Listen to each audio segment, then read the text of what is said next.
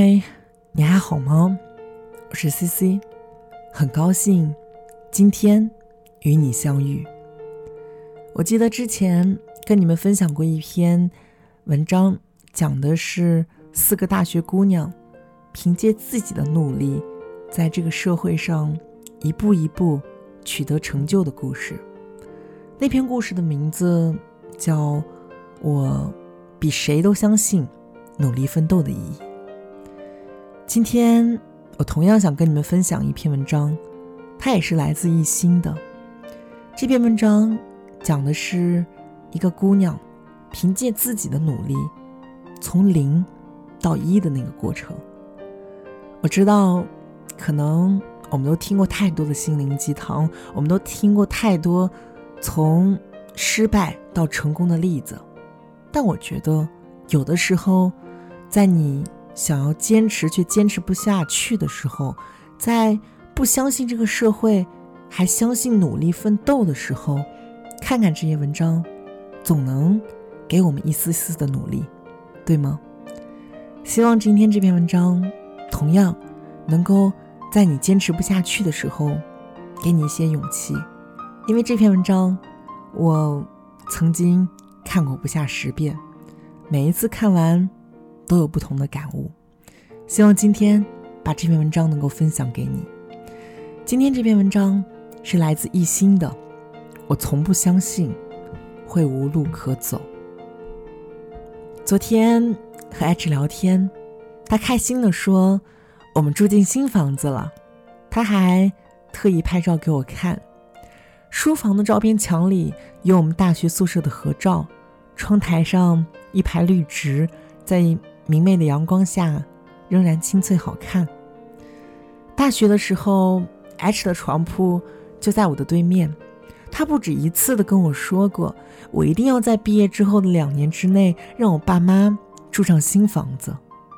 我一直以为他只是说说而已，因为那个时候哈尔滨的房价就已经很高了。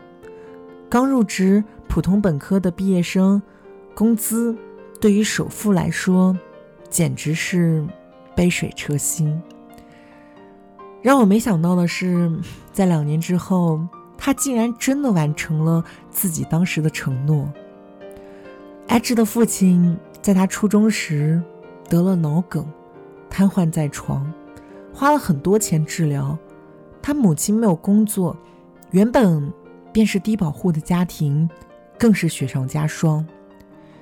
他父亲刚生病的那会儿，他有一个星期没有去上学。回去之后，他发现班主任召集全班同学给他捐款，正好隔天开家长会，H 上台发言，他说了很多个谢谢，然后把那些钱全部都退了回去。我不知道当时年仅十五岁的他到底说了些什么，我只知道他说完之后。台下很多的大人都落了泪。H 说：“从那之后，他就再没有花过父母的钱。他从重点中学转学到了普通中学，因为那所学校不仅不收他的学费，还给了他挺高的奖学金。上大学那会儿，他申请了助学贷款，并且你发现他无时不刻都在打工。”从每小时三十元的家教，到自己做各种各样的小生意，当然了，做这些也没耽误他当学生会副主席。他是全院六百多个学生人人钦佩的厉害的人，他简直做任何事儿都任劳任怨。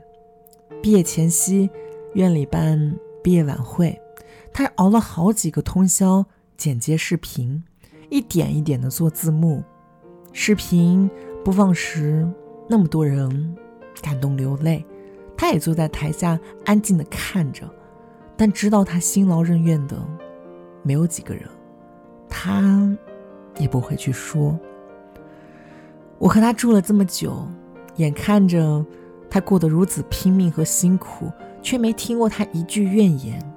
他只是偶尔会说：“其实我也挺羡慕你们能无忧无虑的长大啊。”但是没办法，我有责任，所以他大学四年不仅没向父母要过一分钱的生活费，还每年过年交给他们几千块钱。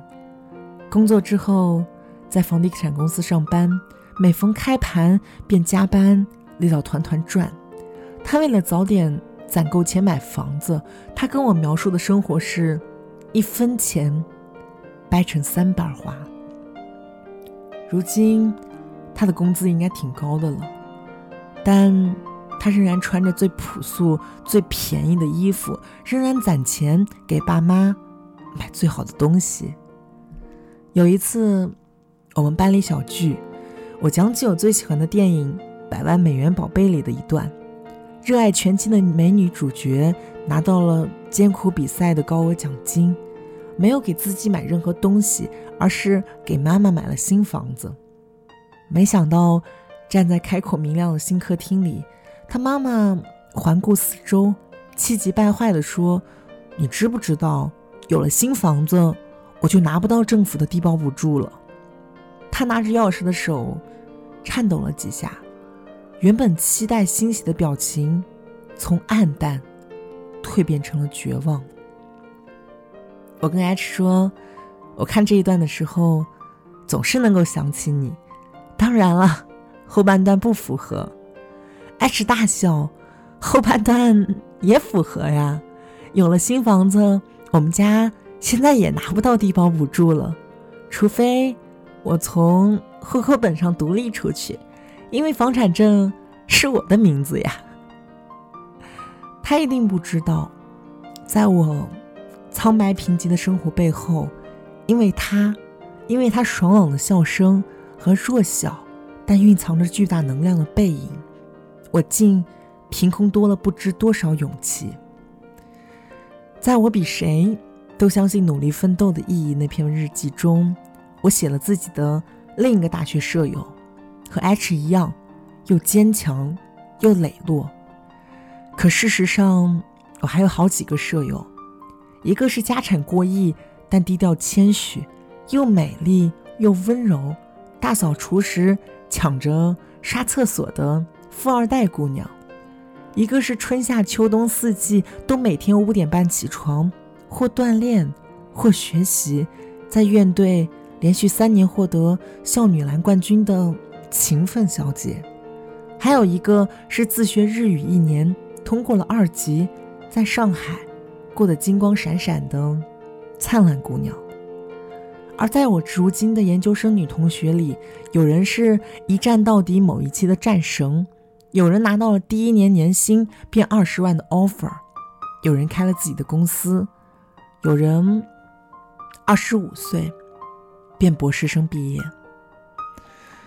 没有名校光环，没有倾城容颜，也没有只手遮天的父亲，就连。唯一那个富二代姑娘也从不任性炫耀，为了出国，咬牙拼命复习 GRE 和托福，丢失爱情时，眼泪一颗一颗砸在他的短信上，同样的痛苦难堪。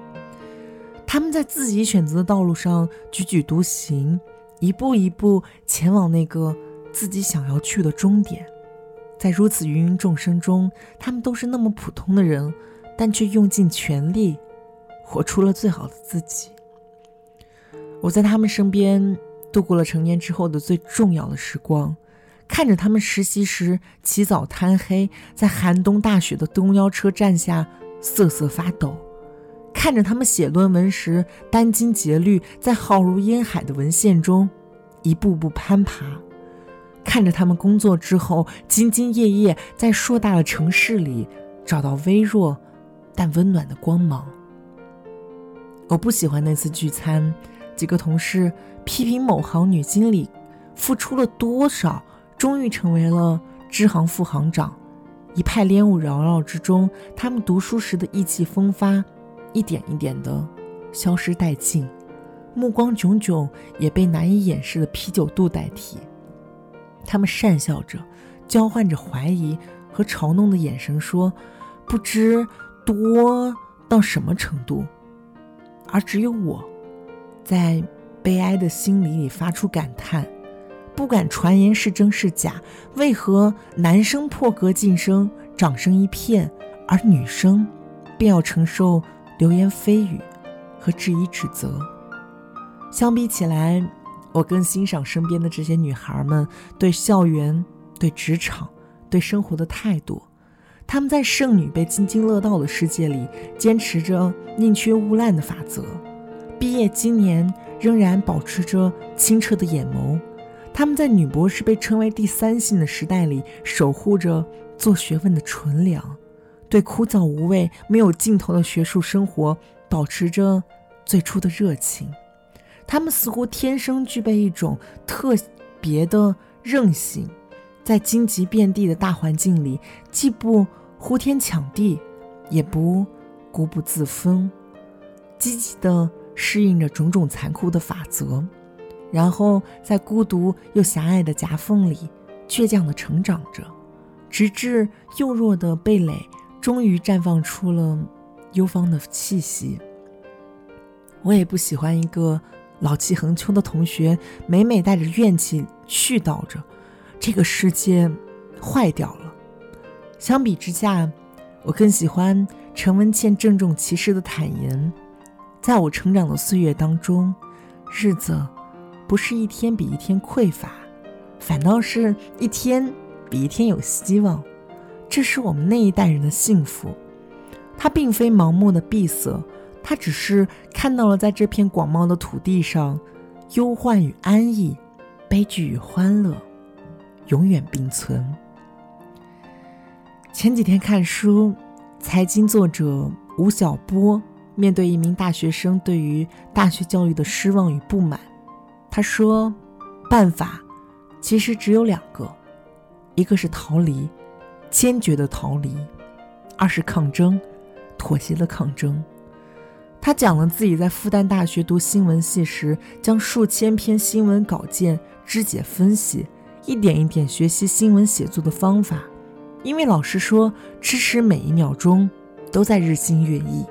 所以他将自己关进图书馆里，然后一排一排的读书，从一楼读到二楼，再从二楼读到三楼，最后读到真本库。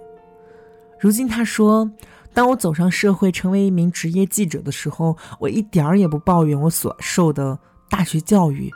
到今天，我同样不抱怨我所在的喧嚣时代，因为我知道。”既然逃无可逃，那我就只能死磕到底。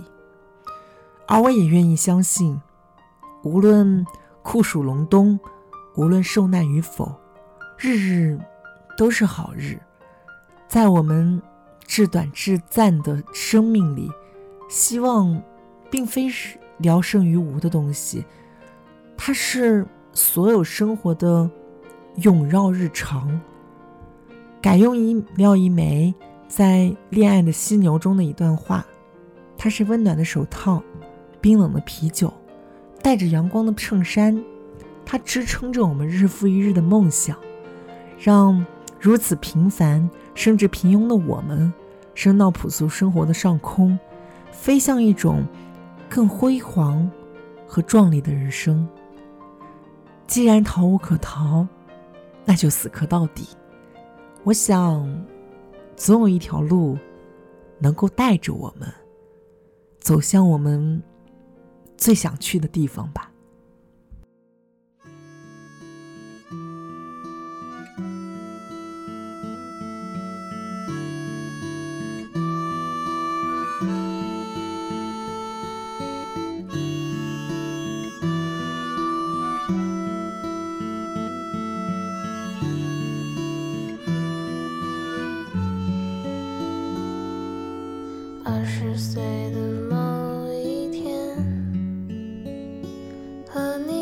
手走到天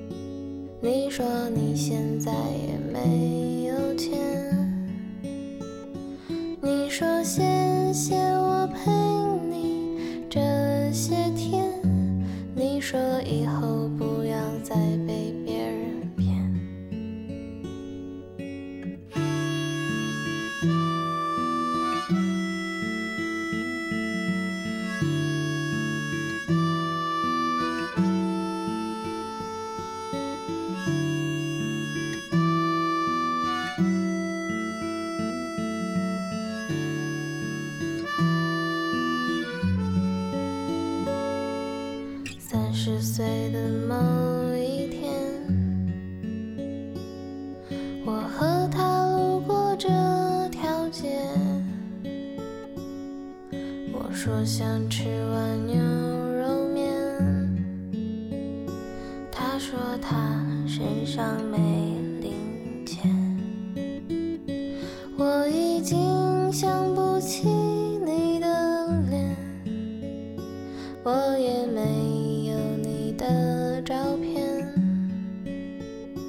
时间它杀死了